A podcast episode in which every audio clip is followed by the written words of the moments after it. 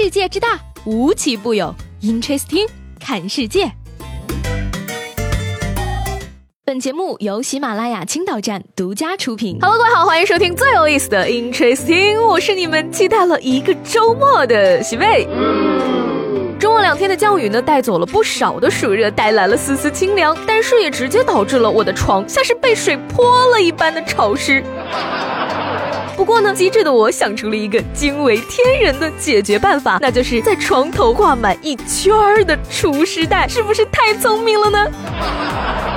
然而挂上去没有两分钟，我就摘下来了，因为我的室友默默地说了一句：“这么挂，时间长了，你岂不是会变成干尸了？”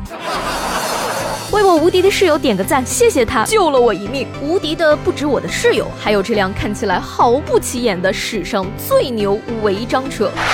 八月九号下午呢，市北交警查获了一辆违章的黑色雪佛兰轿车，它看上去很普通，可是，一查违章记录，连交警都吓了一跳。三年时间违章二百九十三次，平均每四天就有一次违章行为，而违章扣掉的分儿，足足需要四十四本驾照才够用。除了酒驾、超速逆行、违章停车，几乎玩了个遍，把车开到这个份儿上，真不知道驾驶员当时是怎么考的驾照。而驾驶员杨某呢，是某家网络公司的负责人。这辆雪佛兰啊，属于公司车辆，有很多人使用，不止他一人驾驶。当问到杨某为什么有二百九十三起违章行为没有处理的时候，他表示是因为公司没有钱了。开着公司的车横冲直撞，到处违章，看来这些员工还真的是公私分明啊。可这车是公司的，命却是自己的吧？开着公司的车，若是出了事故，你还希望公司替你偿命吗？所以呢，建议大家要是交通规则忘得差不多了呢，就去做几套科目一的模拟题回忆一下，或者干脆就别开车了。公交出行又安全又环保，还省钱嘛！而且青岛公交系统的服务，不得不说，真的是越来越人性化，越来越让人欢喜了。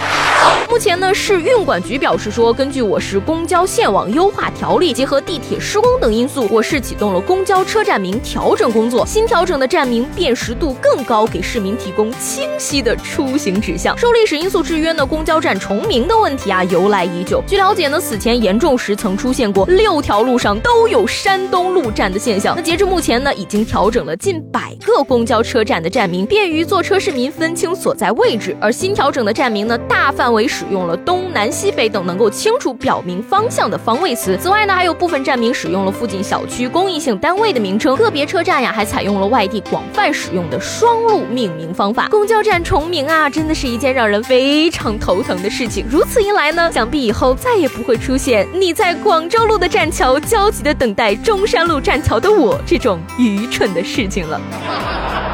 说完这没事儿呢，再来看看国内外那些奇奇怪怪的事情。首先要说到的呢，就是前十一排旅客事件，听起来是不是有点像某一集《名侦探柯南》呢？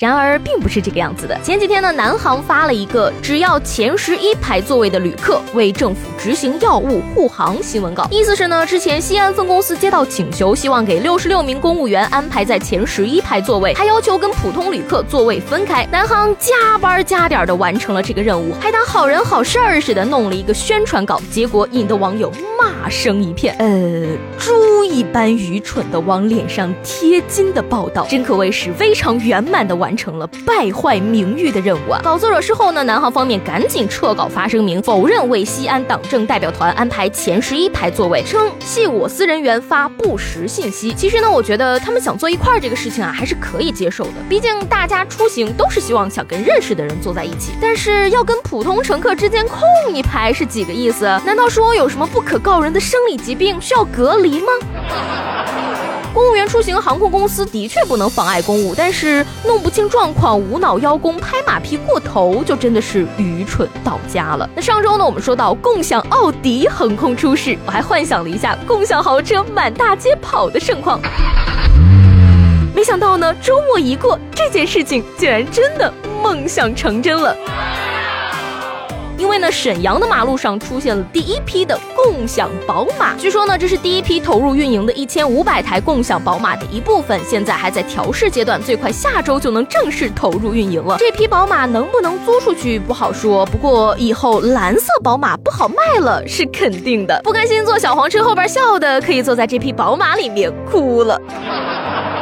有网友预测啊，共享宝马一出呢，屌丝追女神就更容易了。对广大男光棍来说是个福音。但是呢，试想一下，城乡结合部青年李二狗开着共享宝马，带着村花小丽逛街，逛完一出来，发现车让别人扫走了，大包小包的挤公交回村儿，可以说是非常尴尬了。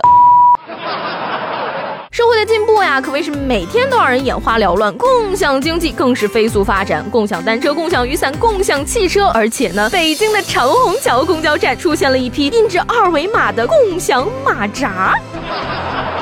什么玩意儿？马扎还需要共享吗？难道说不扫码就坐会被捆仙绳捆住，不能动弹？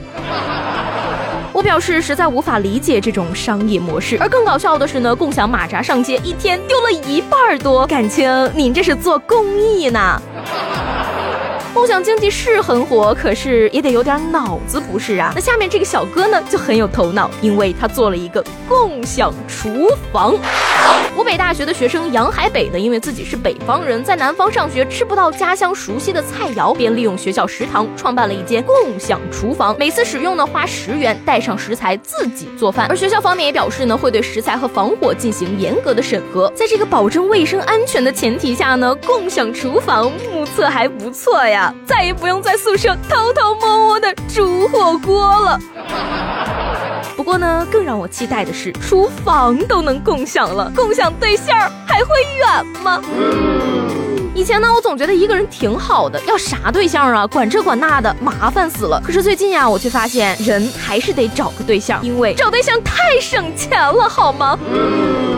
尤其体现在出去旅游的时候，打个车钱剩下一半，住个酒店钱剩下一半，吃个大餐剩下一半，四舍五入又可以去下一个地方旅游了，好吗？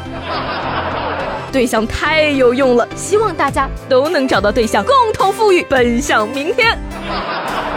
好了，那今天的 Interesting 就到这里，我是西贝，明天见啦。